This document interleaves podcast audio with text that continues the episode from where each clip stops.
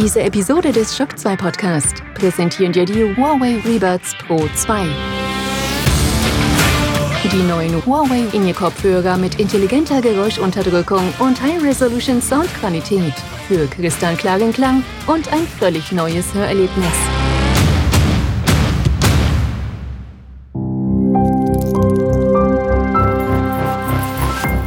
This is Shock 2. Welcome to the Shock 2 podcast, your program for video games, comic books, movies, and much more. Hallo und willkommen bei einer neuen Folge des Shock 2 Podcast und ich freue mich sehr. Bei mir in der Leitung ist schon der Florian Scherz. Hallo Florian. Hallo allerseits. Ich freue mich wirklich sehr, dass du in der Leitung bist, ja, weil wie gesagt, du hast ja äh, doch eine turbulente Zeit äh, hinter dir in den letzten Tagen, ja, warst nicht ganz gesund, hast aber jede Menge Stress gehabt, hast mir geholfen bei der Comic-Con-Berichterstattung und noch zwei japanische Rollenspiele zum Testen gehabt für Shock 2 und, und ja, japanische Rollenspiele sind ja meistens eher ja, monströsere Spiele. Äh, ja, ich habe mich ein bisschen geschreckt, wie ich da wieder beide ziemlich gleichzeitig gekommen ja. sind, muss ich sagen. Ich dachte, oh, oh, das wird spannend. Aber sie kamen ja zum Glück relativ früh. Das muss man dazu sagen. Wir haben sie ja nicht eine Woche vorher bekommen.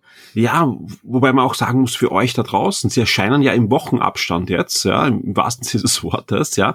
Man kann aber auch dazu sagen, da werden wir dann eh dazu kommen, sie sind auch sehr unterschiedlich. Also ist nicht so, dass da zwei sehr identische Spiele auf euch hinbrasseln, sondern Nintendo hat da zwei japanische Rollenspiele jetzt auch exklusiv für die Switch äh, veröffentlicht, die dann doch sehr unterschiedlich sind. Und ähm, was auch spannend ist, das eine, äh, was wir gleich als, eh als erstes besprechen werden, ist schon länger geplant gewesen für den Termin. Das andere hätte eigentlich erst später erscheinen sollen, nämlich Xenoblade Chronicles 3. Ähm, das ist noch vorgezogen worden. Also ja, im Sommer Rollenspielzeit bei Nintendo. Ja, erlebt man auch nicht oft. Also, dass, dass man jetzt, das, ja. ich glaube, es war im September angesetzt und plötzlich haben sie gesagt, hey, es kommt Ende Juli. Also normalerweise, wir sind alle Verschiebungen gewohnt, aber in dem Fall haben sie gesagt, nein, es ist fertig, wir hauen es raus. Spannend. Das ist ganz selten, ja. Also wahrscheinlich, weil, weil sie haben ja eben noch ähm, Splatoon äh, kommt ja dann im, im, im September. Ich glaube, dass sie, ich glaube, Splatoon kommt an den Termin, wo Xenoblade äh, hätte erscheinen sollen oder so ähnlich. Also es wird schon irgendeinen Sinn gehabt haben bei Nintendo, die ja immer sehr bedacht sind, eigentlich, ja, dass ähm, ja, nicht zu viele Spiele gleichzeitig kommen von ihnen, die aber dann richtig platziert werden. Dann, wir wissen alle, Advanced Wars wurde ja jetzt mal auf Eis gelegt. Das hat sich einiges an, an Verschiebungen ergeben. Ich schätze mal, das wird auch der Grund sein, dass jetzt sich da diese Verschiebungen ergeben haben. Ähm, und dann kommen aber zwei japanische Rollenspiele trotzdem gleichzeitig. Ich, ich verstehe es nicht. Aber wir werden es gleich herausarbeiten, dass die doch sehr unterschiedlich sind. Lass uns anfangen mit dem ersten Spiel, das auch schon erhältlich ist. Das ist seit letzter Woche erhältlich. Und dann müssen wir gleich mal, bevor wir über das Spiel reden, über den Namen reden. Ja, Ich habe im Wochenstart das Spiel als Live Alive angekündigt, obwohl ich natürlich gewusst habe, dass ähm, wie man schreibt, es Life Alive heißen müsste, ja. Ähm, warum habe ich das so ausgesprochen? Ich habe mich vorher extra informiert, ja, und haben einige Podcasts angehört und die haben Live Alive gesagt, ja.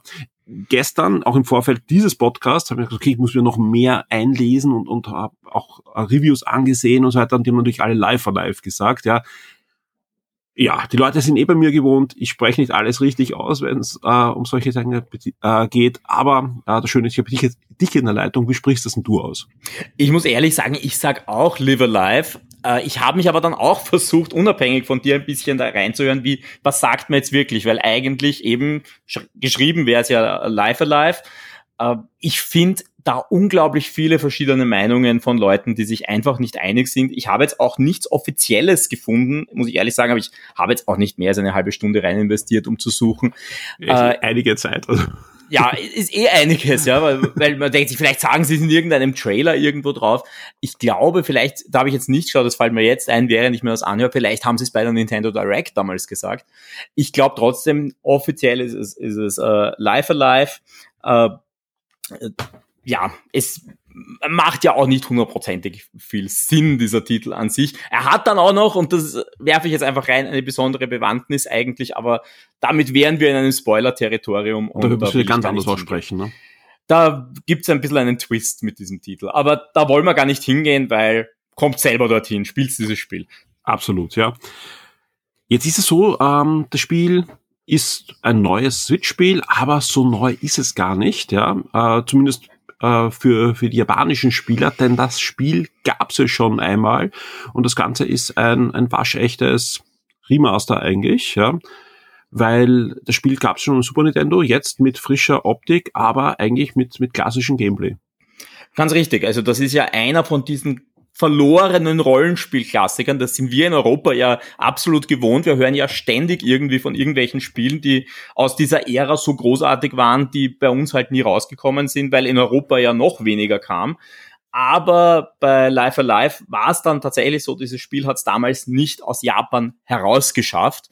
Und das, obwohl viele sagen, es ist halt so ein bisschen ein Proto-Chrono Trigger, weil das war so der Testlauf ein Jahr davor äh, vor, vor Chrono Trigger, wo schon einige Leute beteiligt waren, die dann später Chrono Trigger gemacht haben. Und man kann ja, wenn man dieses Spiel spielt, so ein bisschen so Ideen rausnehmen, die dann später Chrono Trigger werden. Also insofern eigentlich ein sehr, sehr spannender Titel, von dem man aber, wenn man nicht ein absoluter Insider war und vielleicht äh, eine Fanübersetzung gespielt hat, weil die gab es ja dann zuletzt sogar wirklich eine gute Fanübersetzung, wird man von diesem Spiel vorher nie gehört haben. Und drum war es auch ein bisschen überraschend, wie die dann plötzlich gesagt haben, ja, und genau dieses Spiel haben wir uns jetzt ausgesucht, das kommt auf die Switch in einer überarbeiteten Version mit ja der, der Octopath Traveler äh, Engine. Genau, das sind diese ja mit Beleuchtungseffekten versehenen Sprites, also so ein schöner räumlicher Tiefeneffekt, aber eigentlich ein, ein schönes Sprite äh, 2D HD-Spiel, glaube ich, heißt die, ich, ich weiß gar nicht, wie die genaue Bezeichnung jetzt ist. Aber ich glaube, sie nennen es 2D HD mehr oder weniger, genau. oder HD 2D. Aber ja, halt es um, um spezielle die, Beleuchtungseffekte hauptsächlich. Ja, Beleuchtungseffekte, also ein Diorameneffekt, den mhm. vor allem manche Szenarien sehr schön machen. Es ist, ich sage immer, es schaut ein bisschen so aus, wie wir uns so verklärt 40 Jahre danach, 30 Jahre danach äh, gut, eher 30 Jahre, 16-Bit noch immer vorstellen. Also in, man weiß ja, so alte Optik schaut dann oft in der Erinnerung so viel besser aus und wenn man jetzt, äh, wenn man jetzt dieses Spiel spielt, dann denkt man, ja, das hat sicher genauso ausgeschaut und tut's eben nicht, wenn man sich dann die alten Screenshots anschaut. Ja, wir reden ja eh oft drauf, dass das so Pixeloptik, egal ob jetzt 8 oder 16-Bit, ja gut altert, anders als, als die ersten Polygon-Spiele auf der PlayStation 1 und so weiter, ja. Aber, aber trotzdem, äh, ist die Technik nicht stehen geblieben und, und das sind einfach Spiele, es sieht, so wie du sagst, es sieht so aus, als würde man einfach die Technik von heute auf das werfen, aber nicht die Grafik verändern, sondern einfach ähm, die ganzen ja, technischen Spielereien und Rendering-Engines und so weiter drüber laufen lassen. Das sieht, sieht gut aus. Also ich finde, dass das äh, verwässert das gar nicht und ganz im Gegenteil. Äh, und es ist auch ein Effekt, der, glaube ich, man, man sieht sich gar nicht so schnell satt dran. Also jetzt kommen doch immer mehr Spiele und ich finde das noch immer sehr imposant. Ja, und es passt halt auch super, wenn man jetzt wirklich eben wie jetzt bei, bei Life Alive sagt, man möchte dieses Spiel großteils so wie es war und eben als 16-Bit-Spiel, als klassisches JRPG ins Heute holen, dann wird man nicht anfangen, irgendwie großartig jetzt äh, mit irgendwelchen 3D-Engines, was auch immer zu arbeiten, sondern man möchte ja, dass es wirkt wie ein 16-Bit-Spiel. Wobei man sagen muss, ja, Square hat ja, Square hat ja versucht, einige Spiele in 3D dann zu bringen, ja ähm, was meistens dann so bestenfalls auf, auf Smartphone-Niveau, auf mittleren Smartphone-Niveau war. Ähm, das, das ist doch, ja, da ist doch die, die Entscheidung, das auf, mit, mit diesen Effekten zu versehen, viel, viel besser. Ist, glaube ich, definitiv die richtige Entscheidung und es ist ja nicht umsonst so, dass man da auch einige echte Klassiker noch in der Pipeline hat. Also wir wissen ja zum Beispiel eigentlich das nächste angekündigte Spiel mit dieser Engine ist ein, ein Remaster von Dragon Quest 3 da bietet es sich natürlich auch absolut an. Also eigentlich würde ich mir wirklich wünschen, wenn ihr schon solche Spiele macht, dann macht das bitte so und versucht ja. gar nicht erst zu sehr in Richtung 3D zu gehen, außer ihr macht es so umfangreich, wie man es jetzt zum Beispiel bei einem, also sich Final Fantasy VII Remake gemacht hat. Gut, Final Fantasy VII ist natürlich auch schon ein 3D-Spiel, aber da hat man ja dann wirklich auch das Spiel angepasst, da hat man viel mehr dahinter gemacht. Aber wenn schon 16-Bit, dann ja. so. Ich würde das, ich würde gerade das Remake, das ist ja wirklich ein Remake, also es ist ein anderes Spiel. Genau, ist ein völlig anderes Spiel. Und, aber vom Aufwand her natürlich, also auch vom Aufwand ja, ja. und auch, weiß, auch wie man dran rangeht, ja. Ja, dann lass uns über, über Live for Live reden. Ähm, was ist das Besondere an dem Spiel, dass äh, nach fast 20 Jahren da jetzt ein, ein, ein Spiel, 30 Jahre, 20 Jahre sind es, ne? 94 ist das Original. Also es sind, es ist leider, es sind wirklich fast 30 es sind fast 30 Jahre, genau. Ich dachte, ja. Das gibt's ja nicht Super Nintendo, das ist schon viel länger her, ja. Oh Gott. Ja. Ähm, fast 30 Jahre ist es her, dass dieses Spiel ähm, damals am, am, am Super Famicom in Japan erschienen ist, ja. Und trotzdem hat's doch einige Wellen geschlagen, wie das angekündigt ist. Was ist das Besondere an dem Spiel, das sagt, okay, ähm, wo waren da richtungsweisende Dinge? Also das Spannendste ist sicher, dass dieses Spiel in lauter Einzelepisoden zerfällt. Also das, was in einem großen Rollenspiel jetzt so ein klassischer Mini-Arc in einer großen Handlung wäre, also zum Beispiel, wir gehen in eine Festung und retten die Prinzessin von dem Bösen, wo man sagt, da verbringe ich halt normalerweise so drei, vier Stunden. Das ist dort eine ganze Episode mit einem Charakter, mit eigenem Gameplay. Und das ist eigentlich das Spannende. Man reduziert dieses Spiel auf diese einzelnen Episoden, auf diese einzelnen Charaktere mit einem eigenen Setting, das auch nur für diesen Bogen verwendet wird und spielt einen Bogen in beliebiger Reihenfolge. Also ich kann jetzt sagen, ich spiele die Episode in der Uhrzeit zuerst. Ich kann sagen, ich spiele die Episode im alten Japan zuerst. Das alles kann ich mir aussuchen. Ich spiele diese Episode, die dauert im Extremfall, und das sind die langen Episoden, vier Stunden. Und danach ist diese Episode auch schon wieder vorbei. Und ich kann eine ganz andere Episode spielen. Und das Spannende ist eben, man passt aber auch das Gameplay dran an. Also jede Episode hat ihre Eigenheiten, die das Gameplay so ein bisschen verändern und es interessant machen. Klingt auch äh, für mich, dass das ein Spiel wäre, das gerade jetzt in der Urlaubssaison doch auch im Handheld-Modus äh, spielenswert ist, eben durch diese episodenformatige Struktur. Äh, wie ist das ganz wichtig, glaube ich, äh, was da viele interessiert? Kann ich das dann auf der Light spielen oder hau mich da wieder die Texte so weit zurück, dass ich sage, okay, eigentlich wäre es ein schönes Spiel am Handheld, aber ich kann nichts lesen? Naja, ich habe sogar getestet am, am Lite, weil äh, mein Testsystem für der Switch ist ja ein, ein, eine Switch Lite und das heißt, ich habe es eigentlich nur im Handheld-Modus gespielt und ich habe sogar äh, teilweise im Urlaub gespielt. Und ja, gerade da optimal, weil so ein kleines Häppchen, wo eine Episode mal drei, vier Stunden dauert, das kriegt man vielleicht unter so in zwei, drei mit Unterbrechungen. Momenten. Und dann, es, es ist dann egal, wenn man dann ein bisschen eine längere Pause macht, weil was anderes dazwischen kommt, zum Beispiel ein anderes JRPG in meinem Fall, dann spielt man halt einfach dann irgendwann später eine andere Episode, wenn man gerade drauf Lust hat. Und noch mehr, man kann ja die einzelnen Episoden auch unterbrechen, wenn man jetzt sagt, irgendwie dieses Setting, diese Art zu spielen gefällt mir zum Beispiel jetzt gerade nicht so sehr, damit komme ich gerade nicht so ganz klar. Dann kann man auch sagen, ich will zurück zum Auswahlscreen. Das Spiel merkt sich, wo war man in dieser Episode und man spielt halt dann eine andere Episode und die gefällt einem dann vielleicht viel besser. Also das ist auch da, man muss ein bisschen experimentieren und ich glaube, jeder wird so seine Episode finden, die ihm persönlich mehr taugt als jetzt eine andere. Jetzt hast du eh schon angesprochen, die unterschiedlichen Epochen, Episoden haben dann auch unterschiedliche Gameplay-Elemente. Vielleicht kannst du da so ein, zwei Sachen herausziehen, dass man einfach so die Unterschiede auch merkt äh, und, und was du damit meinst mit, mit Gameplay. Okay, ja, also zum Beispiel, äh, es gibt eine Episode, das ist die zeitlich erste, spielt in der Steinzeit, in einer Zeit, in der die Sprache noch nicht erfunden ist. Und das heißt, dass die gesamte Kommunikation in dieser Episode äh, mit quasi Bildsprache passiert. Man sieht dann immer so einzelne Symbole aufblinken und man muss halt aus dem sich ein bisschen zusammenreimen, äh, was da gerade diskutiert wird. Das geht dann so weit, dass man im Shop zum Beispiel nur mit Zeigen nach links und rechts sagen kann, was man jetzt machen möchte. Äh, es geht noch weiter, dass sogar die Itembeschreibung in den Menüs jetzt nicht in Bildern erfolgt, aber in so einem gerade brächten Deutsch. Also man merkt auch, da haben sie sich ein bisschen angepasst. Und der Charakter hat noch dazu die besondere Eigenschaft, weil das ist halt noch ein klassischer Jäger, äh, der kann einfach riechen und der nimmt dann Fährten auf und dann sieht man aber auch, was riecht er da. Also auch da wird mit Bildern gearbeitet. Ich glaube, man kann äh, auch mit, mit Code herumwerfen und so, ne? Hab du kannst mit allem möglichen Zeug rumwerfen in dieser Episode und du kannst auch aus den verschiedensten Dingen irgendwas bauen.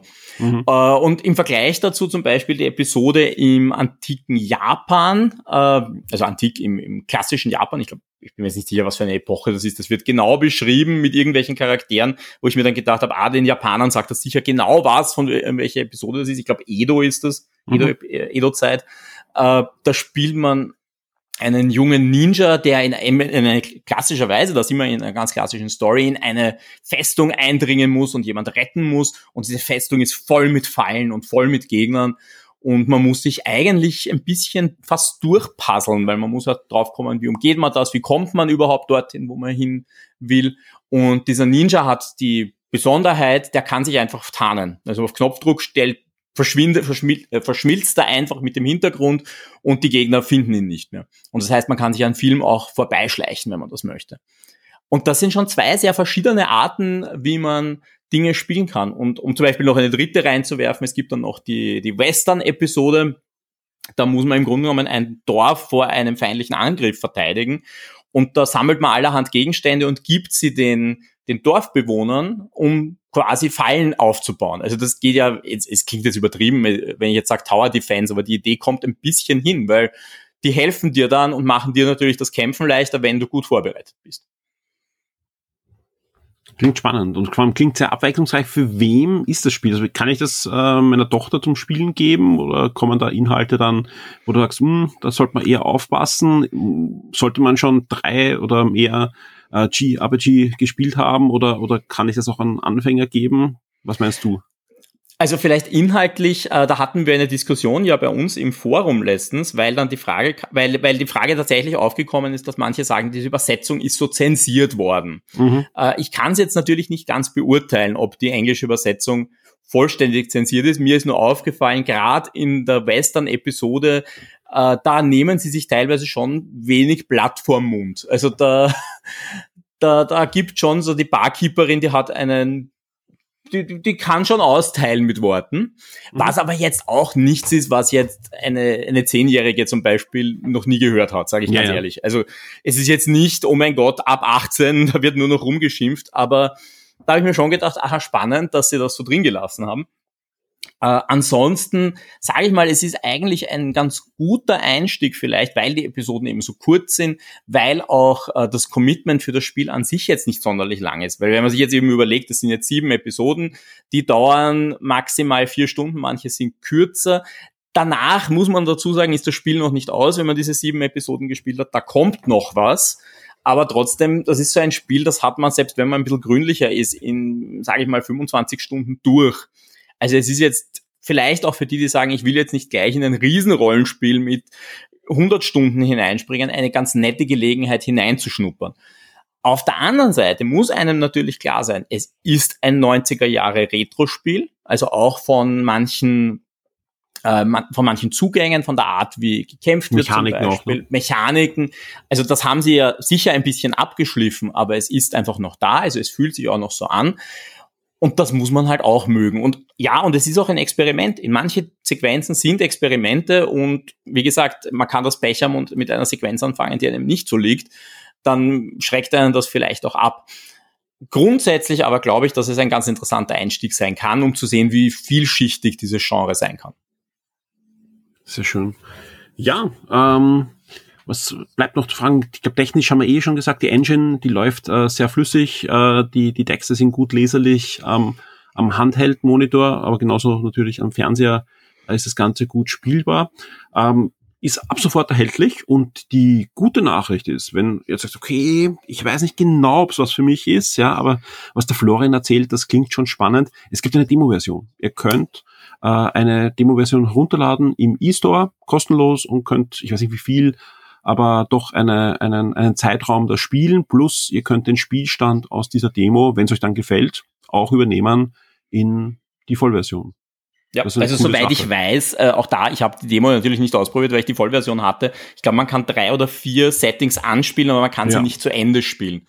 Also ja. das ist halt genau der Punkt, man kann halt nur bis zu einem gewissen Punkt spielen, dann müsste man, muss man in eine andere Episode wechseln. Wenn ihr wissen ja. wollt, wie die Episode ausgeht, äh, müsst ihr quasi. Ja, aber das ist ja auch fair enough. Also ich halt, kann man, kann man gut ausprobieren, dann weiß man halt, gefällt mir die Mechanik, gefällt mir die Grafik, komme ich mit dem anderen Zeug zurecht von dem Spiel und dann kann man sich's holen oder nicht. Ja, wer aber sagt, ähm, er will es auf alle Fälle spielen, für den habe ich noch einen Tipp. Ja, noch diese Woche wird es auf Shock 2 ein Gewinnspiel geben, wo wir gleich zweimal das Spiel verlosen werden. Und wer sich da schon vorbereiten möchte, den kann ich nur empfehlen, lest das Review von Florian, denn die zwei Fragen, die wir da abfragen werden, werden sich ganz sicher auf das Review von Florian wieder beziehen.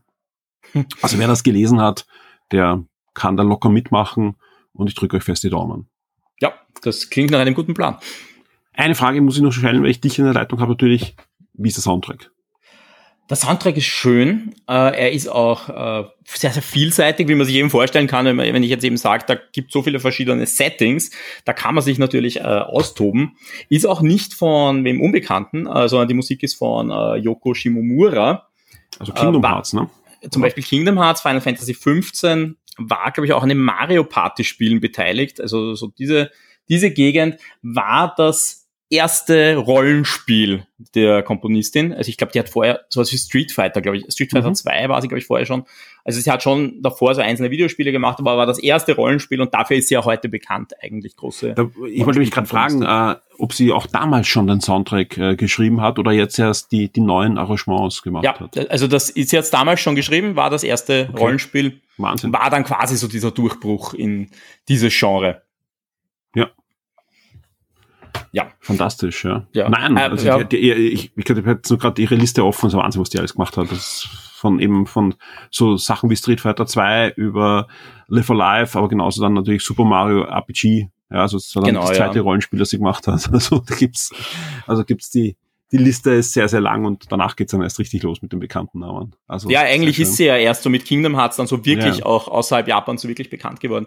Ja. ja. was man auch erwähnen muss, übrigens recht, recht gut gemacht, ist die Sprachausgabe. Gibt's zwar mhm. nicht auf Deutsch die Sprachausgabe, die, es gibt nur deutsche Texte, aber die englische Sprachausgabe ist eigentlich sehr gut. Äh, und für die, die es eher puristisch wollen, man kann auf Japanisch umschalten. Ja, sehr schön. Ja, klingt spannend. Also das ist ein, ein, vor allem ein, ein japanisches Rollenspiel, dass, dass ich mir vielleicht auch zutraue mit der, mit der, mit der Zeitmenge und vor allem mit diesen Episoden, dass man es halt zwischendurch spielt und dann wieder weglegt oder unterwegs und ja, es ist, ist es ist halt auch wirklich so, diese einzelnen Episoden, auf den ersten Blick haben sie alle keinen Zusammenhang. Ja, also ja. ich möchte gar nicht darauf hingehen, was dann passiert. Nein, das aber, warum? Also das, das wäre jetzt zu groß, aber im, es ist völlig egal, in welcher Reihenfolge ihr spielt. Es ist egal, ob ihr dazwischen Abstand macht. Es ist halt wirklich so ein Spiel, das man ein bisschen einschieben kann. Ich habe jetzt Lust auf ein bisschen Retro-Flair für drei, vier Stunden und dann lege ich es wieder weg und dann irgendwann später hole ich es mir wieder und spiele die nächste Episode. Also in der Hinsicht eigentlich ein gutes, sowohl Urlaubs- als auch zwischendurch JRPG. Sehr schön. Nichts äh, hängt nicht zusammen, ist vielleicht auch eine gute Überleitung äh, zu unserem nächsten Spiel, nämlich äh, Xenoblade Chronicles 3 für die Switch.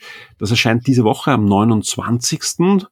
Und Du konntest es eben auch schon die letzten Wochen spielen. Da muss man dazu sagen, ähm, vielleicht nicht ganz optimal, weil ähm, du hast eh schon erwähnt, wir, wenn man ein, ein Switch-Spiel testet, so vorher muss man halt immer ein System definieren und so weiter. Und bei dir ist das eine Light, ja. Bei dem Spiel ist wahrscheinlich besser, wenn man es auf dem großen Fernseher spielt, auch äh, technischer Natur, aber dadurch, dass die Light eh auch den neuen Chip drinnen hat, ist es trotzdem ähm, absolut äh, in, in der Version, die ihr da draußen dann auch äh, kaufen könnt.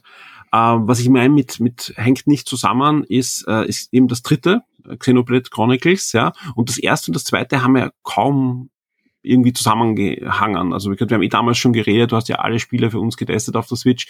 Ähm, ich habe jetzt nur gehört, äh, wenn man die ersten beiden spielt, wird man sich freuen, weil diesmal wird irgendwie die Geschichte von den beiden dann doch weitergeführt und, und ähm, bekommt ein großes Ganzes dann am Schluss.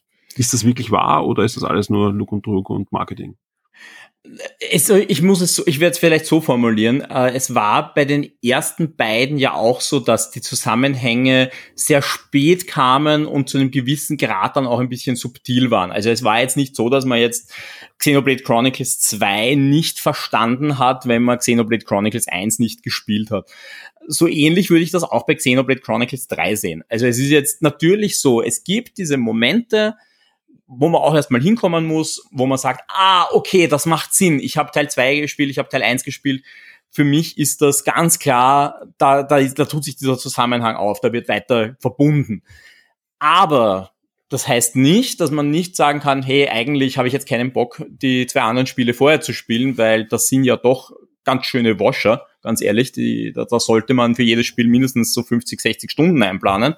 Äh, ich spiele jetzt einfach nur Teil 3 ja, ist auch okay. Ja, es, natürlich entgehen euch gewisse Feinheiten, aber es ist vollkommen okay. Es ist akzeptabel. Man wird nicht sagen, ich kenne mich überhaupt nicht aus und ich hätte eigentlich vorher alle anderen spielen müssen.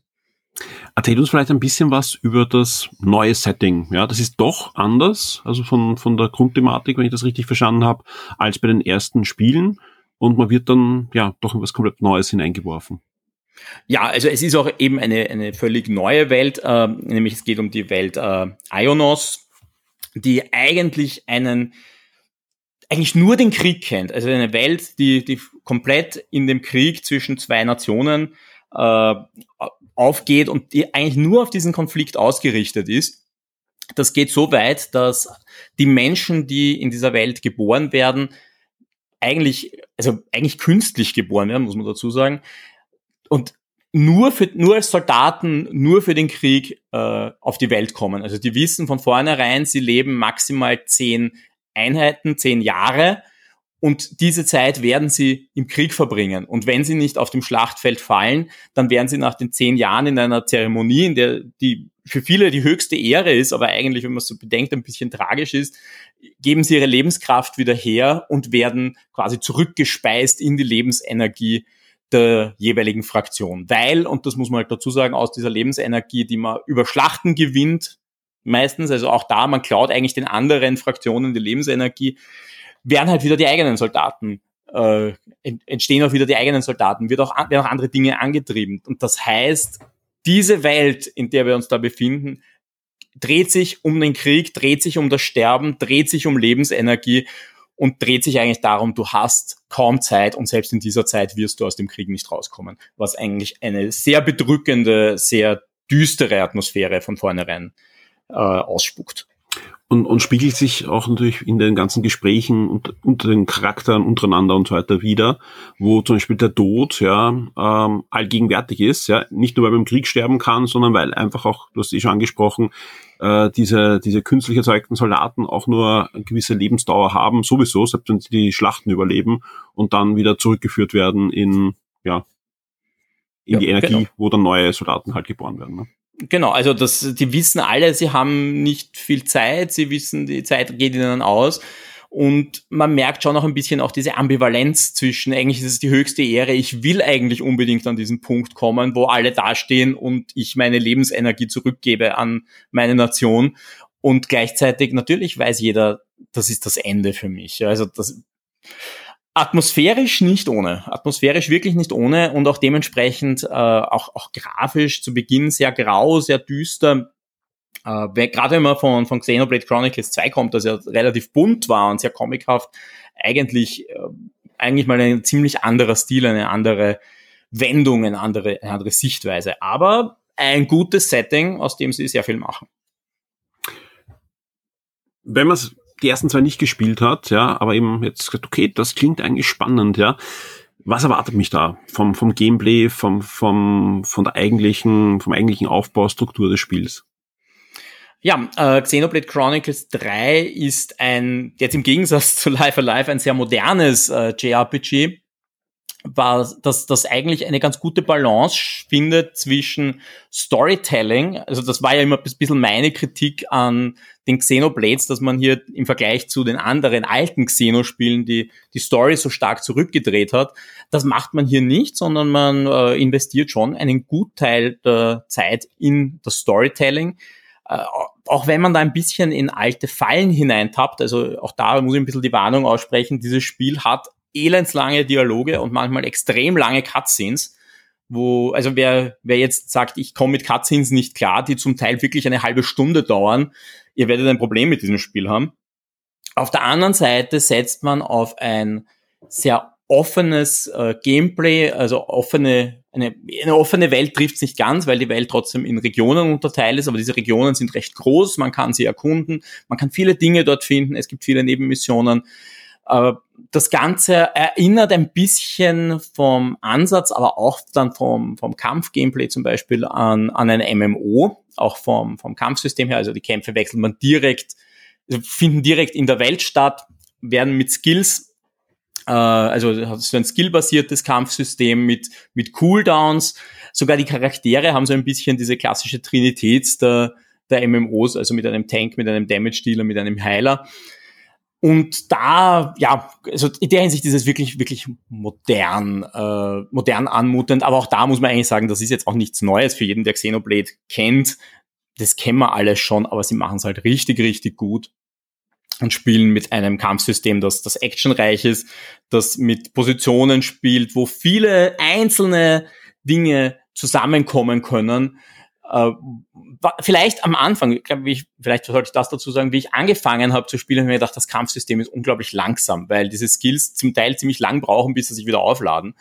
Aber wenn man dann ein paar Stunden drin ist und wirklich neue Systeme und neue Systeme daherkommen, dann wird das irgendwann ganz schön komplex und dann wird einem nicht mehr langweilig. Ja, ich, ich habe gehört, nach, nach, also nach vielen Stunden gibt es noch neue Tutorials mit neuen Gameplay-Mechaniken. Ja, äh, ist auch so, wobei man dazu sagen muss, das klingt, es klingt bei uns immer so schlimm, wenn man jetzt sagt, hey, da kommt ein Tutorial. Äh, mhm. Die meisten Tutorials in diesem Spiel sind zwei, zwei Textscreens oder drei Textscreens, die man schnell durchlesen kann und das war's auch schon wieder. Und vielleicht dann ein Kampf, wo man, wo der Spieler dazu sagt, hey, probier das mal so zu lösen. Und danach sagt der Spieler aber eigentlich so, und jetzt verwend's einfach. Und man muss es teilweise auch verwenden. Also jetzt vielleicht nicht beim klassischen Trash-Mob, da kommt man mit Autoangriffen vielleicht ganz gut durch meistens, aber natürlich, wenn es dann um einen Boss kommt, dann darf man sich nicht darauf verlassen, dass die KI von, den, von der, restlichen Party da schon irgendwie durchkommt, sondern da muss man sich auch wirklich einsetzen, da muss man zwischen den Charakteren herumspringen, da muss man sich überlegen, was für Skills habe ich eigentlich mit. Äh, also das wird schon fordernd auf Dauer das, aber das, auch das erwartet man natürlich eigentlich von einem Xenoblade Chronicles, weil ich kann mich, ich glaube, das war Teil zwei vor allem, wo es ja dann zum Teil wirklich hart wurde mit den Kämpfen, wenn man nicht irgendwie äh, richtig aufgestellt war und sich gut überlegt hat, was man mit hat. Man muss aber dazu sagen, für alle, die sich davon jetzt abschränken, äh, abschrecken lassen wollen, es gibt einen leichten Schwierigkeitsgrad, in den kann man jederzeit wechseln und dann werden, werden die Kämpfe vergleichsweise einfach. Also es ist jetzt nicht so, wenn man jetzt sagt, ich will mich da nicht reintigern, ich will aber die Story erleben, dreht den Schwierigkeitsgrad runter. Ist wirklich jetzt nicht das große Problem.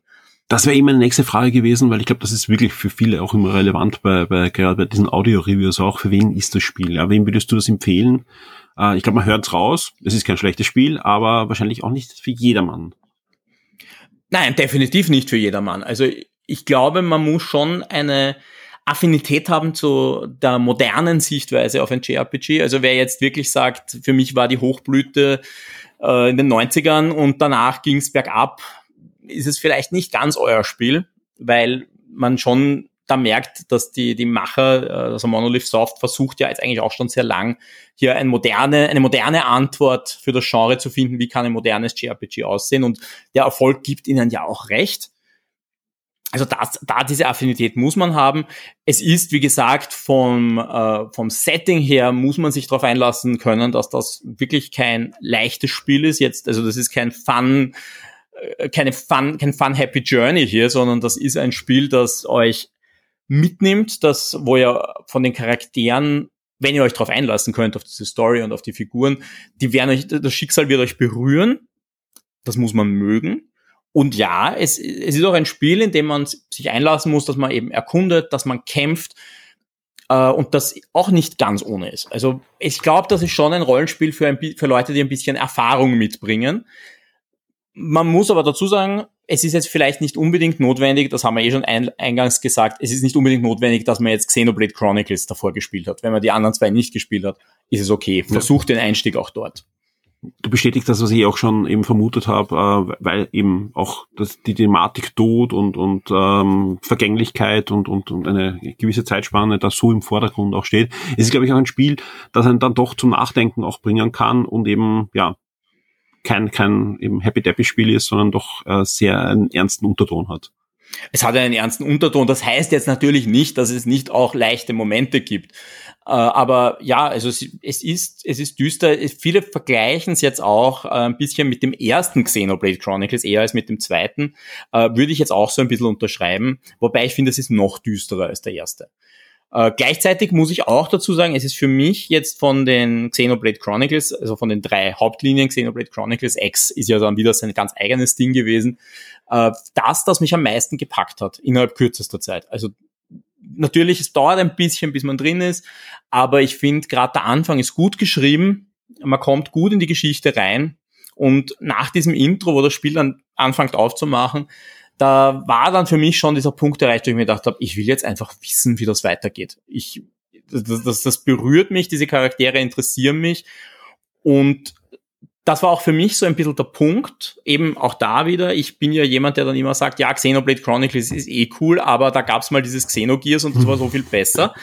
Äh, wir hatten das Thema Dies- schon mal.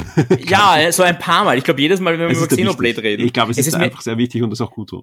Ja, aber in dem Fall muss ich dazu sagen, das Spiel hat mich so berührt, dass ich mir gedacht habe, ja, es holt mich Mhm. ab und es hat für mich jetzt nicht ganz die Dichte von einem Xenogears, aber es kommt dran. Es kommt und es, es, es packt mich, es holt mich ab. Und ja, also ihr hört für, bei mir sicher eine gewisse Begeisterung, die ich für ein Xenoblade Chronicles jetzt noch nicht so gehabt habe.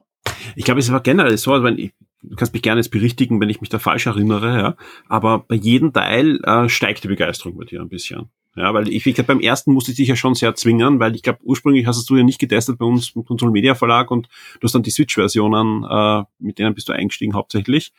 Äh, und beim ersten, da war alles noch ein bisschen verhalten. Der zweite, wo du schon gesagt hast, okay, die, die Ansätze, die bessern sich und jetzt, äh, ja, packt dich langsam auch die Story. Ist sehr spannend, oder?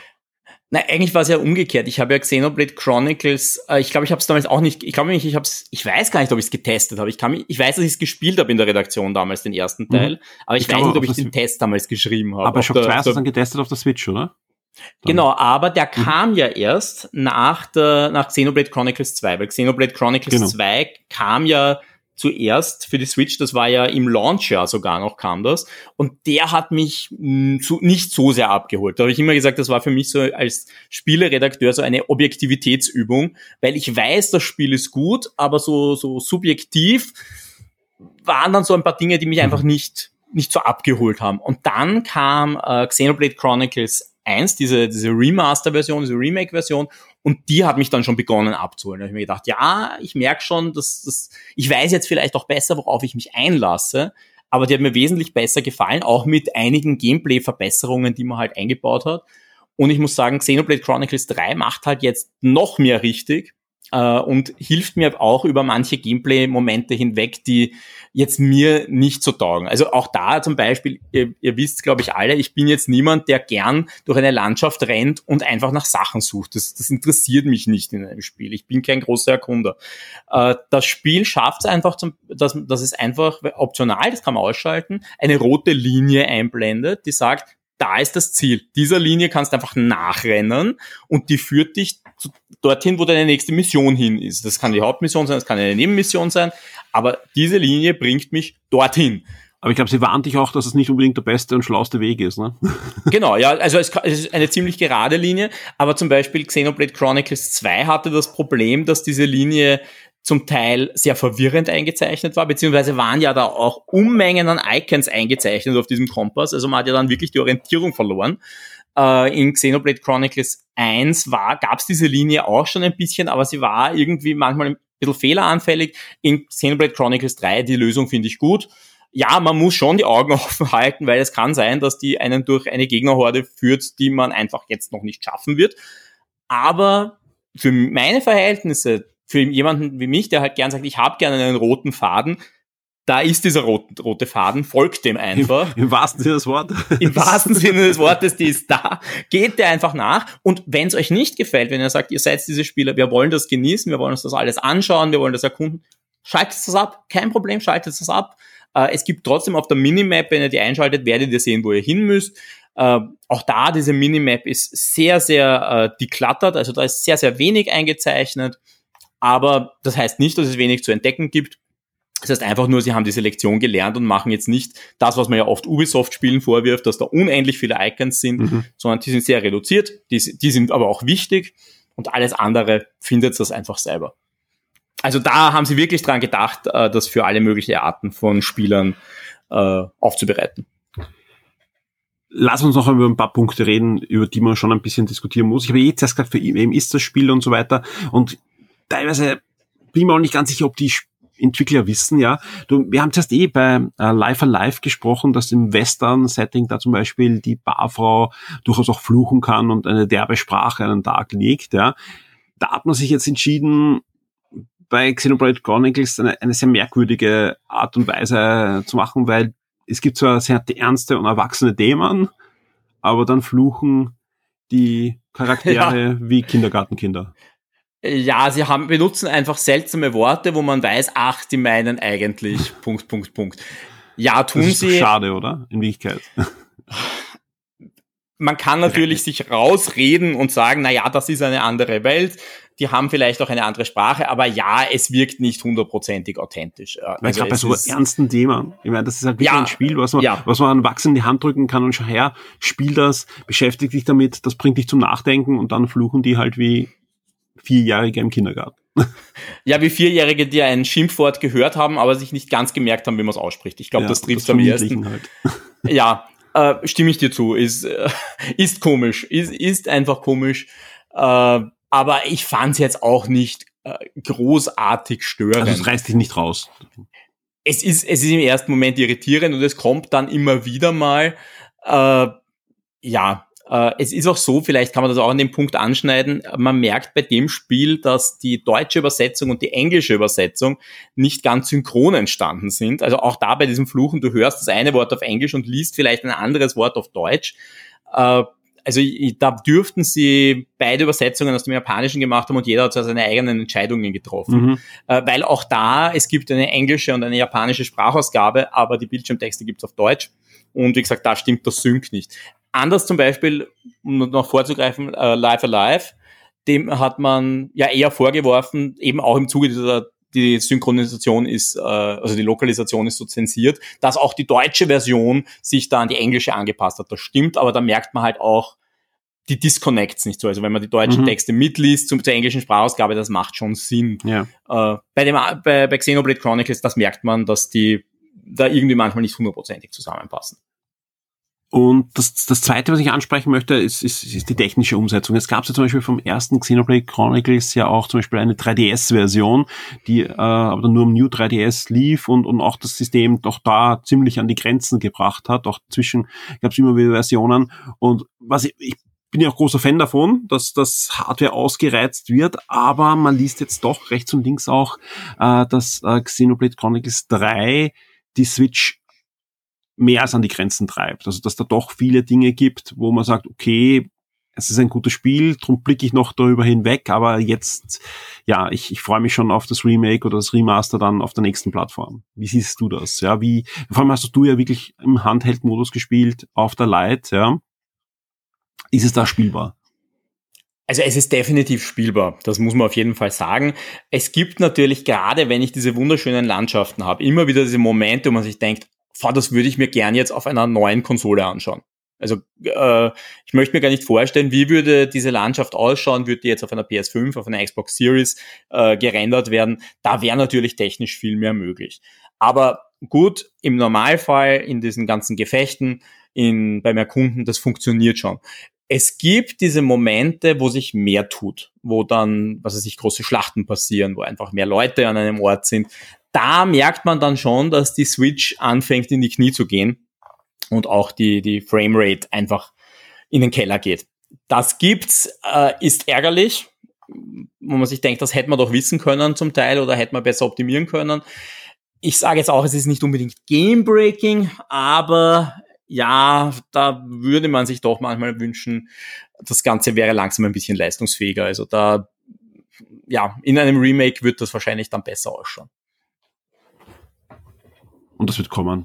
So viel kann man schon sagen, oder? Das heißt jetzt nicht, dass ihr das nicht jetzt spielen könnt und genießen könnt, aber ja, ich glaube, das erste, wie oft haben wir das erste Xenoblade Chronicles gesehen? Auf verschiedenen Systemen.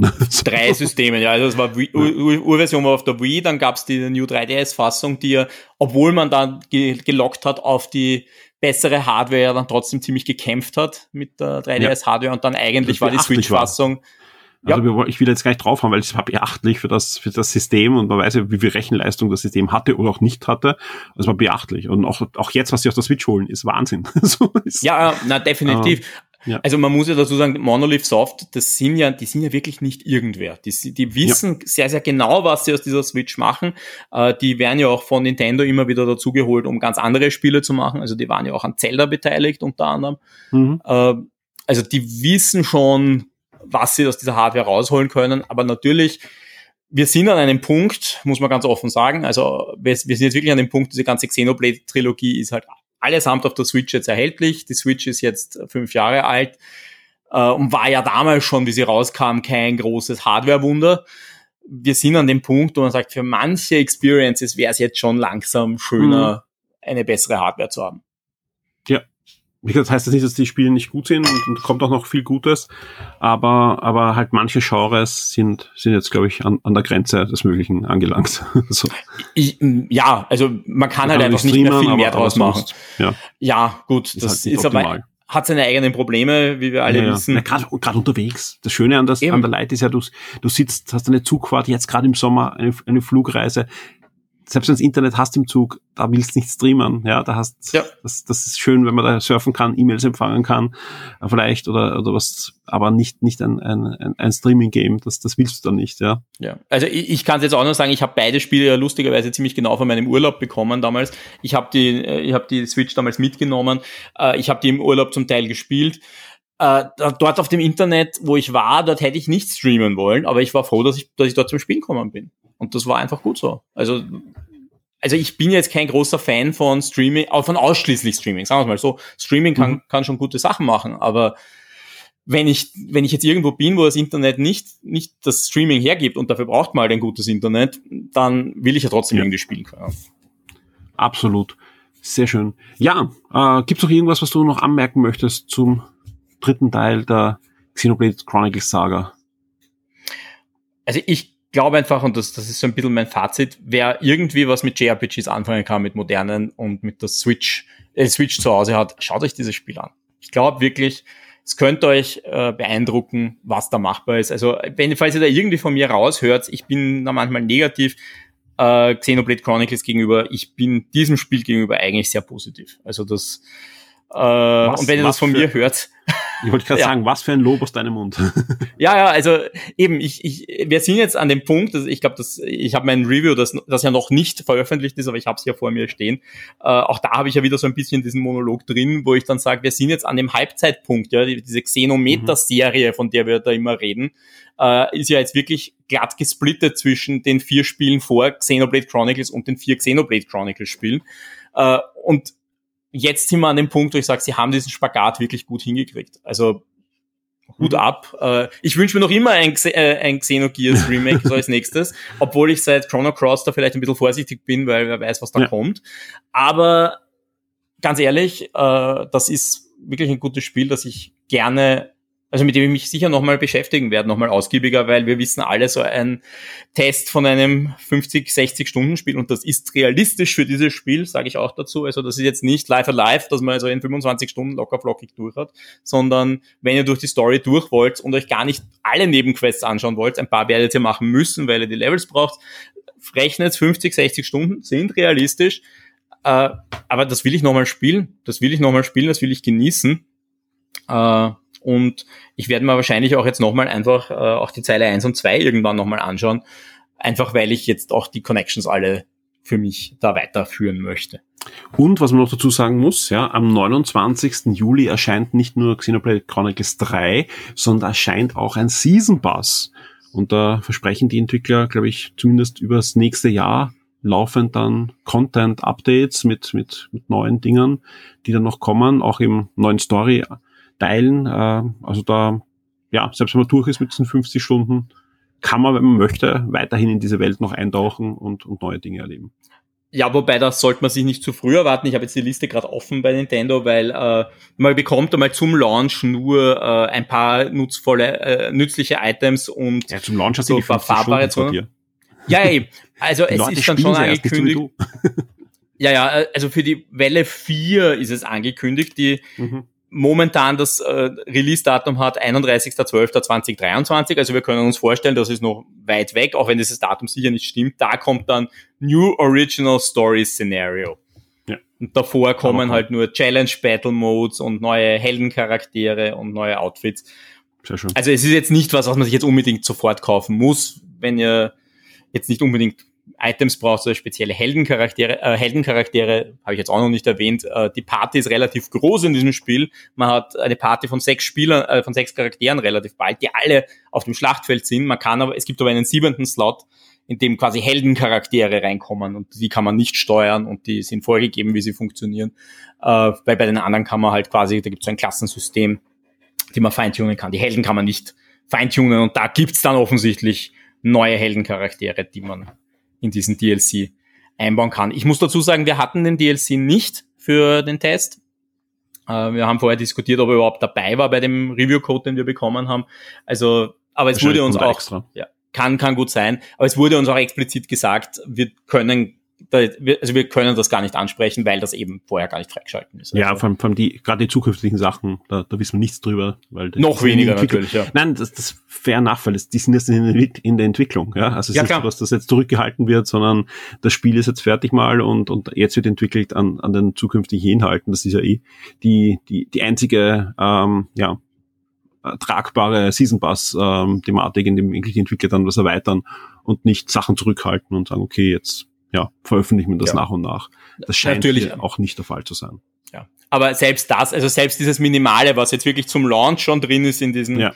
äh, Code, ist bis, bis jetzt nicht. mir nicht verfügbar gewesen. Ja. Also ich kann jetzt gar nicht so viel darüber sagen, wie nützlich diese Items jetzt wirklich sind. Äh, ja, kann ich, kann ich jetzt gerade nicht beurteilen, aber ich sage mal, man kommt auch so ganz gut durch, zumindest durch den Anfang. Und hat genug Content. Ja, also Content habt ihr mehr als genug. Ihr, ihr seid beschäftigt, glaubt mir. Ja. Und Live Alive ist ja auch noch erschienen. Also genau. Rollenspielfans auf der Switch bekommen genug Nachschub. Florian, vielen Dank für die beiden Audio-Reviews. Jetzt habe ich dich schon in der Leitung und vor kurzem war ja die San Diego Comic Con. Ich habe es eingangs eh erwähnt. Ich muss dich natürlich nach deinen Highlight fragen. Ja, da gab es doch einiges, äh, das da rechts und links heraus äh, geploppt ist. Ich sag ganz ehrlich, äh, ich hatte mir natürlich erwartet, dass es heuer wieder cooler wird als in den letzten Jahren, wo, wo doch einiges kam, aber halt das ähm, anders verpackt war. Es kam eigentlich nur der Trailer und dann vielleicht noch irgendein ein, ein Zoom-Call mit den, mit den ähm, ja, Verantwortlichen von den Filmen, aber diesmal gab es wieder Bühnenpräsentationen, Interviews nachher auf diversen Live-Channels von Kollegen von IGN und, und diverse anderen Medien, die da Bühnen aufgebaut haben, die Studios vor Ort hatten in San Diego und dann natürlich ihre Sendungen produziert haben. Da fiel schon einiges raus. Natürlich auch zu Serien, Büchern, Comics und so weiter, auf die wir uns freuen. Wie sieht's da bei dir aus? Gab es da etwas, wo du sagst, okay, ähm, da hast dich vielleicht vorher nicht gefreut und jetzt freust dich drauf oder hast dich eh gefreut und jetzt fieberst du mir richtig entgegen? Also ich muss sagen, den größten Wow-Faktor hatte ich äh, ja in dem Moment, wo ich glaube, es war am Sonntag in der Früh, wo ich dann online ging und du hast mir ja schon geschrieben gehabt und dann plötzlich sehe ich diese Marvel-Liste mhm. und ich gedacht, wow, was ist da passiert? Äh, also wo sie ja quasi die gesamte Phase 5 und 6 und äh, so weiter angekündigt haben, da habe ich mir gedacht, okay, Wahnsinn, damit ja. habe ich nicht hundertprozentig gerechnet, weil ich und ich muss mich nochmal bedanken. Das war genau der Moment, wo ich echt, also es war so, dass äh, ich, ich halt schlafen ging, kurz bevor Marvel losging, weil ich einfach schon echt fertig war und, und den Samstag schon extrem viel äh, sowohl an den News gearbeitet habe, als auch an ein paar anderen Sachen, die angelegen sind, ja. Und ich okay, so viel wird es schon nicht sein, die zwei Trailer haue ich dann in der Früh rein und stehe sogar, in, ich glaube um halb sechs in der Früh bin ich aufgestanden und habe halt dann diese Liste gesehen und okay, da fange ich halt an, ja. Und irgendwann habe ich schon nicht mehr gewusst, ob das jetzt ähm, Phase 5, 6 ein Trailer oder, oder ein Leak ist, ja. Und genau in dem Moment kamst dann du online und hast dann auch angefangen zu arbeiten. Das war schon eine, eine Situation, wo ich mich sehr gefreut habe, äh, dich online zu sehen. Ja, das kann ich mir vorstellen. Allein ist das sicher nicht lustig. Ja, ja das aber, war, ja, war über.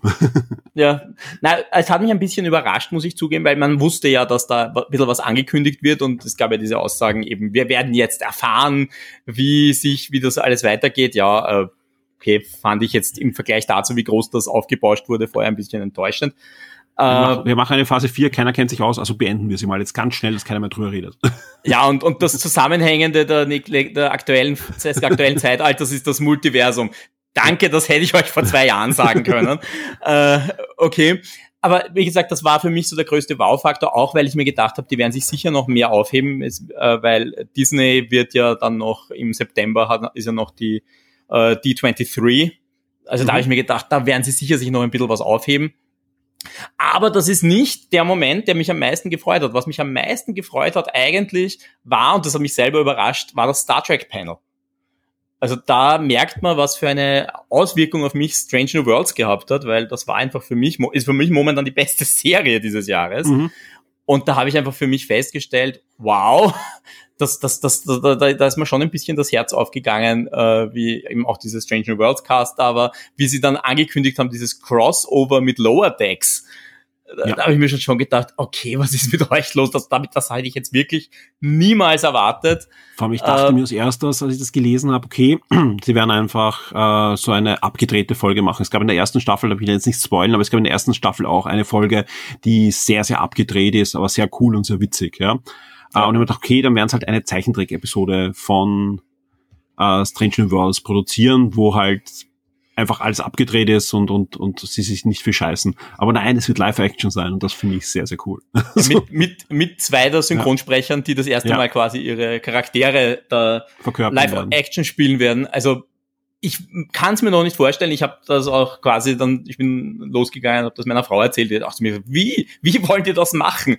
Äh, wie soll das funktionieren? Aber ich bin schon, auf das bin ich wirklich gespannt, weil äh, Strange New Worlds für mich einfach bewiesen hat, die können auch aus eigentlich seltsamen Prämissen viel machen. Äh, insofern, auf das freue ich mich irrsinnig.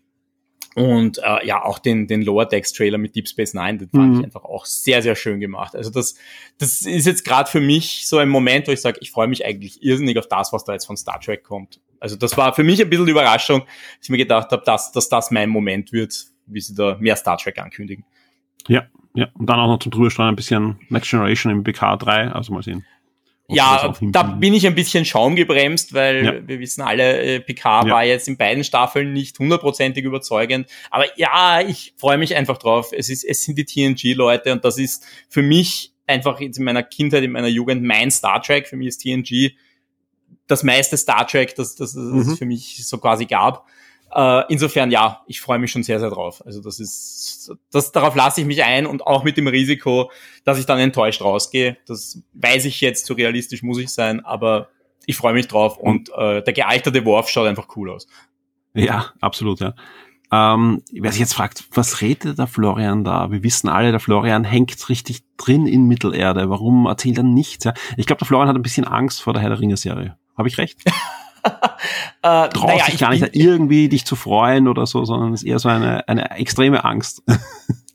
ich habe schon ein bisschen Angst davor, wobei ich ja dazu sagen muss, ich bin ja jetzt gar nicht so der, der, dieser riesen Herr der Ringe-Fan. Da kenne ich andere Leute, die sind da viel mehr drin. Also ich ich, also Geschichten von meinem, meinem, äh, meinem Essplatz letztens. Wir haben uns den Trailer angeschaut, wie der rauskommen ist, eh auch quasi dazu San Diego Comic Con. Und ich habe mir gedacht, ja, interessant, okay, ich verstehe einzelne Namen, ich kenne mich ein bisschen aus. Und meine Frau läuft nach oben, kommt mit vier Büchern zurück, schlägt einzelne Teile aus dem Trailer in den Büchern nach. Und ich mir gedacht, okay. Ähm, ich kenne mich nicht aus, aber schön, dass du dich auskennst.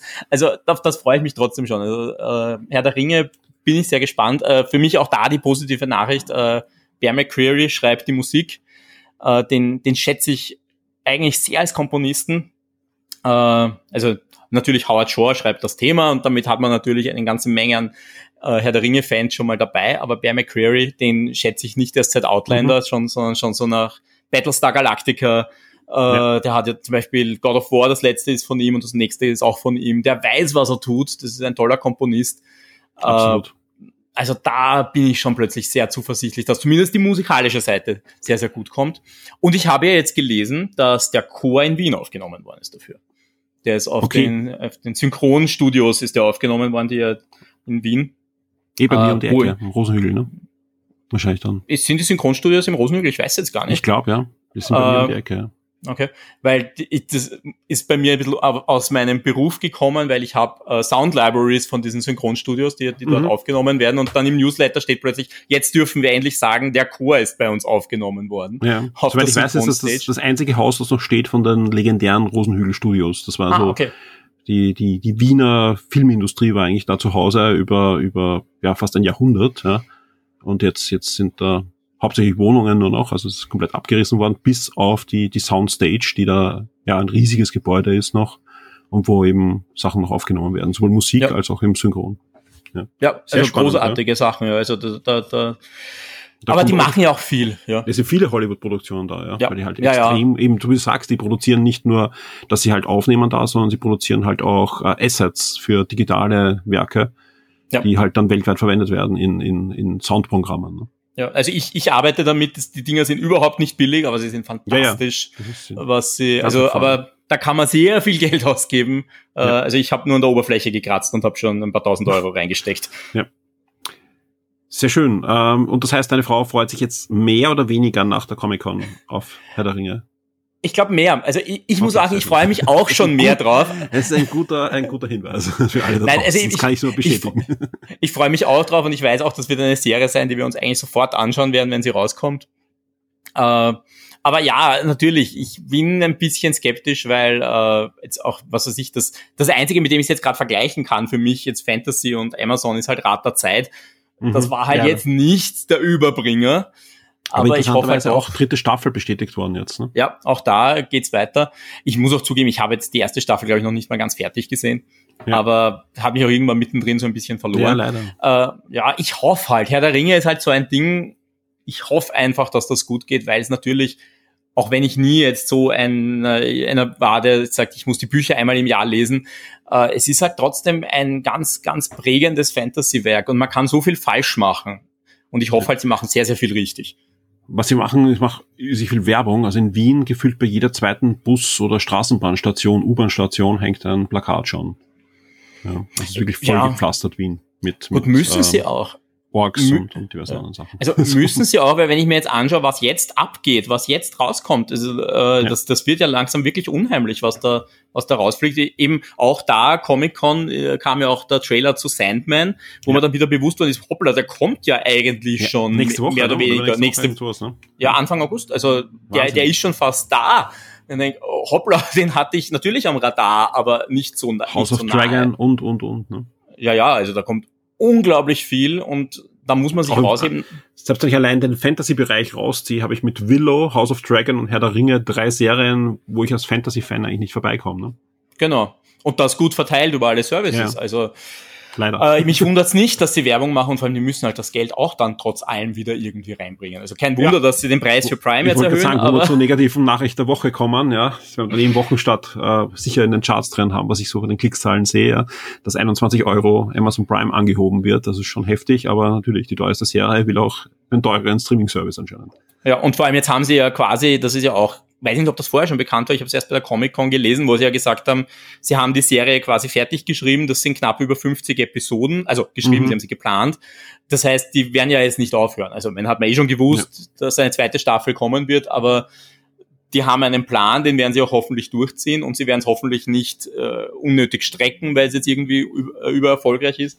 Also ich hoffe einfach, dass die ihren Plan da durchziehen können, dass der gut ist und dass die ihre weiß nicht, 52, 55 Folgen und sowas haben sie gesagt, wird, wird sein, werden sein, dann einfach gut ich, umsetzen. Ich weiß nicht, ich weiß nicht, was du meinst. Dolking, Stoff, Strecken, wer tut sowas? Ja, weiß ich nicht. Sie haben halt leider nicht so viel. Ist noch nie sie passiert. Haben, sie haben ja gar nicht so viele Rechte. Das ist ja das, das eigentlich Spannende dran. Die haben ja nicht die Rechte am Silmarillion, aus dem ja. könntest du, wenn du Peter Jackson bist, wahrscheinlich zehn Filme machen. Na, mehr, könntest mhm. du sogar so schon zehn Filme machen. Sondern die schreiben ja alles aus den Appendices raus. Ja. Und die sind ja jetzt zwar lang, aber nicht so lang. Also ja, und natürlich, wir wissen alle, was mit dem Hobbit passiert ist. Ja. um auf das, das, das aufzugreifen. Ja. Florian, vielen, vielen Dank auch für den Ausflug jetzt noch nach San Diego, den wir da Gerne. genommen haben, gemeinsam zumindest äh, virtuell. Ähm, ja, dir alles Gute. Ähm, das Review zu Xenoblade Chronicles gibt's in den nächsten Tagen auf der Shock 2 Webseite. Sobald es fertig ist, werden wir das natürlich möglichst schnell für euch veröffentlichen. Wie gesagt, diese Woche, ich schätze mal so hm, Donnerstag, Freitag, eh, könnt ihr auf der Webseite dann auch mitmachen beim Gewinnspiel zu Live Alive. Und damit äh, würde ich sagen, laufe ich jetzt hinunter ins Küchenstudio. Da wartet schon die Felicitas und ich rede gleich mit ihr über DC League of Superbats. Da waren wir gemeinsam im Kino und auch da kann ich schon sagen, wir sind beide recht angetan von dem Film, der hat uns doch überrascht, auch von der Humorebene, die da abgefeuert wird von Warner Brothers. Florian, vielen Dank, alles Gute. Gerne, ciao. Schock 2 Kids und damit sind wir auch schon im Schock 2 Küchenstudio und von mir sitzt die Felicitas. Hallo Felicitas. Hallo. Ist es ein Vogel? Ist es ein Flugzeug? Nein, es ist Krypto. Und damit sind wir auch schon im Thema. Es geht um die DC League of Super Bats, ein neuer Animationsfilm von Warner Bros., der diese Woche Premiere im Kino gefeiert hat. Die Felicitas und ich wir konnten den Film schon Anfang der Woche in einer Pressevorführung sehen und werde euch ein bisschen was davon erzählen, was dieser neue Computeranimationsfilm von Animal Logic, das sind auch die Macher, die so nette kleine Filme gemacht haben und mitgearbeitet haben, wie Lego The Movie, da abgeliefert haben mit einem neuen DC Superheldenfilm, wenn auch, das hört man schon am Namen des Films, die Helden nicht unbedingt die sind, die wir kennen, aber auch die, die spielen eine große Rolle. Felicitas, magst du vielleicht ein bisschen die Handlung des Films zusammenfassen, ohne große Spoiler, also einfach nur mal die Grundhandlung, die man auch aus dem Trailer kennt? Ja, gerne. Es geht vor allem um den Hund Krypto, den Hund von Superman. Und am Anfang sieht man gleich, ähm, dass sie von Planet flüchten, so wie er auf die Erde gekommen ist. Und zwar, Superman muss los und Krypto spielt gerade so schön mit ihm und will ihn nicht gehen lassen. Er springt in die Kapsel und schon ging's los, gerade noch durch den letzten Schlitz.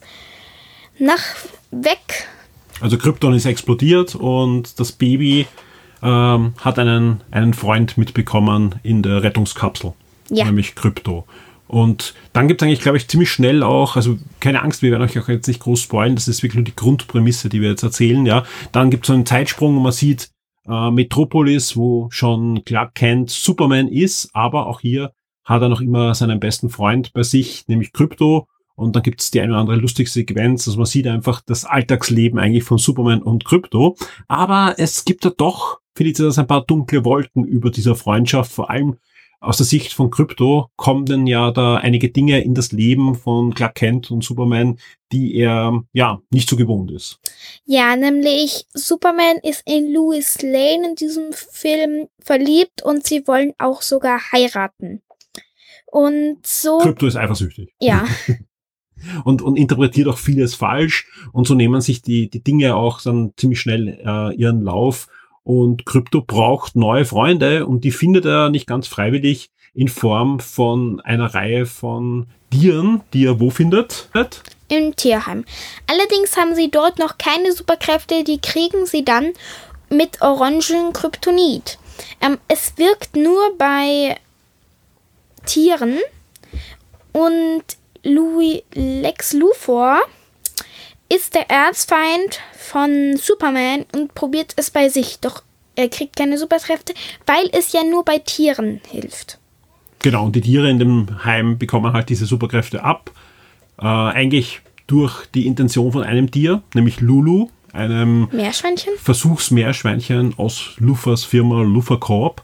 Und die ist eigentlich auch der Bösewicht, kann man sagen, in dem Film. Und viel mehr wollen wir euch gar nicht verraten, ja, außer, das ist noch die Prämisse, die Justice League wird entführt und die Superbats müssen sie befreien und nehmen dann die Rolle der Helden un extrem unfreiwillig äh, rein und das ist eigentlich super lustig. Also es gibt da den Ace, der auch nachher äh, Richtung Batman äh, ab, abschwirrt, ja, oder fantastisch finde ich auch die Schildkröte, die die Kräfte von Flash bekommt, also super schnell ist, allerdings nicht sieht und deswegen ja eigentlich ständig gegen irgendwas knallt, aber trotzdem halt sehr liebenswert ist. Generell ähm, äh, alles eigentlich sehr liebenswerte Charaktere, sehr schön animiert. Und was mir, glaube ich, auch wichtig ist, euch zu erzählen, ist, wenn ihr ähm, nicht mehr im Kindesalter seid, sondern mit euren Kindern ins Kino geht, dann werdet ihr durchaus Spaß haben, wenn ihr die DC Comics kennt oder DC Filme gesehen habt in letzter Zeit, weil es gibt jede Menge Anspielungen. Es fängt an von ganz sachten Musikeinspielungen des Superman-Themes oder gleich am Anfang bei der Krypton-Szene äh, gibt es natürlich das John Williams Krypton-Thema kurz angespielt oder auch Danny Elfmans Batman-Theme kommt vor. Und äh, ich muss mich gleich ein paar Mal revidieren gegenüber dem letzten Schock zwei Wochen Start, wo ich ja gesagt habe, uh, schaut euch den Film unbedingt auf Englisch an, weil Krypto wird da von Dwayne Johnson gesprochen, Ace von Kevin Hart, Lulu von Kate McKinnon, Superman von John Krasinski und so weiter. Also wirklich die die Liste der Sprecher im Englischen ist sehr gut, ist aber in Deutschland auch gut ausgewählt worden für den deutschsprachigen Raum. Äh, Lulu wird von Denis gesprochen, aber Batman von einem super myrischen, sich eigentlich kaum verstellenden Thorsten Sträter, der, wer die Podcasts und so weiter von ihm kennt, ja auch eingefleischter Batman-Fan ist und das macht auch Spaß, ihm dazu zu hören. Vor allem Batman hat einfach äh, einige großartige Auftritte in dem Film generell. Also die ganze Justice League kommt gut weg. Vor allem äh, Superman und Batman haben da wirklich schöne Auftritte. Aber auch Wonder Woman, Aquaman natürlich wird wieder mal durch den Gagau gezogen. Der Flash ist dabei, Cyborg ist dabei, Green Lantern ist dabei. Ähm, aber wie gesagt, ich würde mal Batman und Superman da vor allem ins Rampenlicht stellen und Batman ja, hat ein paar der coolsten Saga überhaupt. Und hier auch viele Anspielungen und, und vieles wird da wunderbar in, in, in einer schönen Art und Weise durch den Kakao gezogen, dass es sowohl für Kinder cool ist, als auch für die Erwachsenen, die die Hintergründe da kennen. Und ja, wie hat dir gefallen? Gut, ich musste aber einmal weinen, weil sie so traurig war und mein Herz berührt hat. Das fand ich aber auch das Tolle an dem Film. Man kann sich einfach richtig denken, wie die so gelebt haben, wie das so ist in einem Tierheim. Sie haben auch so geredet und ähm, sie wollen auf eine Farm und in die Freiheit einfach. Und Er hat schon das kommt emotionale, dann. er hat schon emotionale Momente gehabt, ja. Ja. Ja, ich glaube von uns beiden eine Empfehlung. Ja, es ist jetzt nicht der beste Superman Justice League Film. Also wie gesagt, ähm, da muss ich euch leider enttäuschen. Der Film äh, kommt jetzt nicht heran an die ganzen Warner Brothers Animationsfilme, wo halt Justice League und Superman und Batman gut thematisiert werden für uns äh, Comicleser und, und, und Geeks und Nerds, ja, sondern es ist in erster Linie natürlich ein Animationsfilm für Kinder, ähnlich wie die Minions oder wie diverse Disney und, und äh, Dreamworks Produktionen reich, äh, geht das ganz klar an die Kinder, aber in einer Art und Weise, wo ich sagen muss, das ist doch wirklich cool, äh, dass hier versucht wird, DC Comics äh, zu transportieren, weil Krypto ja auch keine Erfindung ist jetzt da für die Superbats und Krypto gab schon, da habe ich angefangen, Comics zu lesen in den 80ern und davor gab schon Krypto den Superhund äh, als Freund von Superboy und später Superman als wichtigen Teil dieser Super Family hat er damals geheißen mit Supergirl, Superman, Superboy und so weiter. Und da gab es immer auch Krypto. Oder wer zum Beispiel auf Netflix Titans schaut, ja, also die doch äh, für ein älteres Publikum gemachte äh, Teen Titans Serie, der wird auch da festgestellt haben, da gibt's Krypto, den Superhund, der Superboy zur Seite steht und ganz ordentlich austeilen kann. Also gibt's einige recht brutale Szenen eigentlich mit ihm. Damit ist es gar nicht so weit her. Natürlich hat man jetzt eine neue Story und mit den anderen Tieren aus dem Tierheim und man steckt die nachher auch in, in recht witzige Kostüme auch das kein Spoiler, wenn man ein Plakat gesehen hat oder irgendein Bild von dem Film, ja. Äh, das Schöne ist, äh, im Panini Verlag kommt dieser Tage auch ein Comics heraus von den Superbats. Da hat die Felicia sich auch schon reinlesen können. Da werden ja, glaube ich, die Geschichten der Superbats dann fortgeführt, also nach dem Ende des Films. Ja, da sind einige witzige Geschichten drin und neue Abenteuer. Genau. Und also wie gesagt, gerade wenn man, wenn man vielleicht auch Kinder hat und die irgendwie Richtung Comics schubsen möchte und Richtung DC-Helden und so weiter, das ist ein idealer Film, um da einen Einstieg zu wagen. Das Ganze ist auch jetzt nicht sonderlich brutal, also ist jetzt nicht so, dass da jetzt äh, keine Action vorkommt, ganz im Gegenteil, da, da geht's dann ordentlich zur Sache, aber ja, also es gibt, es gibt einige emotionale Momente, aber sonst ist es ein, ein super kinderfreundlicher Film Und witzig. und ein sehr witziger Film, vor allem auch, wenn man ein bisschen Hintergrundwissen schon hat über die DC-Helden und wie die dicken und wie die auch im Zusammenspiel sind oder im Aquaman, mit was er aufgezogen wird und so. Das kommt halt herrlich rüber und das finde ich schon toll. Ansonsten, ich, wir haben eh diskutiert, wir werden auch ein Review noch äh, verfassen für die Shock 2 Webseite. Die Wertung können wir euch aber schon sagen, wir werden sieben von zehn geben. Also es ist kein mega Highlight-Film, aber ein schöner Sommerfilm, wenn man Zeit hat, Kinder in den Ferien sind, möchte ins Kino gehen, ist DC League of Superbats ein Film, den man sich anschauen kann. Felicitas, vielen Dank für deine Zeit. Ja, ich hoffe, wir hören uns bald wieder. Du liest auch gerade ein Comic, das in die Richtung geht, nämlich ein ziemlich spannendes Crossover zwischen den Superhero High Girls, also den ganzen weiblichen äh, Superhelden und den Teen Titans, also zwei Zeichentrickserien auch, die da in Comicform aufeinander prallen. Magst du schon eine Einschätzung geben? Wie gefällt dir das Comic bis jetzt? Sehr gut, ich habe es zweimal durchgelesen. sogar zweimal schon durchgelesen. Wir werden demnächst auch ein Review nachliefern, auch zu diesem Crossover. Euch da draußen vielen Dank fürs Zuhören. Ich hoffe, es war was für euch dabei. Und wir hören uns natürlich spätestens in der Nacht von Sonntag auf Montag wieder beim Shock 2 Wochenstart oder halt, wenn ihr es ein bisschen später dann anhört, über euren Podcast-Feed. Bis zum nächsten Mal. Danke fürs Zuhören. Tschüss! Auf Wiederhören. Diese Episode des Shock 2 Podcast wurde dir von den neuen Huawei Rebuds Pro 2 präsentiert.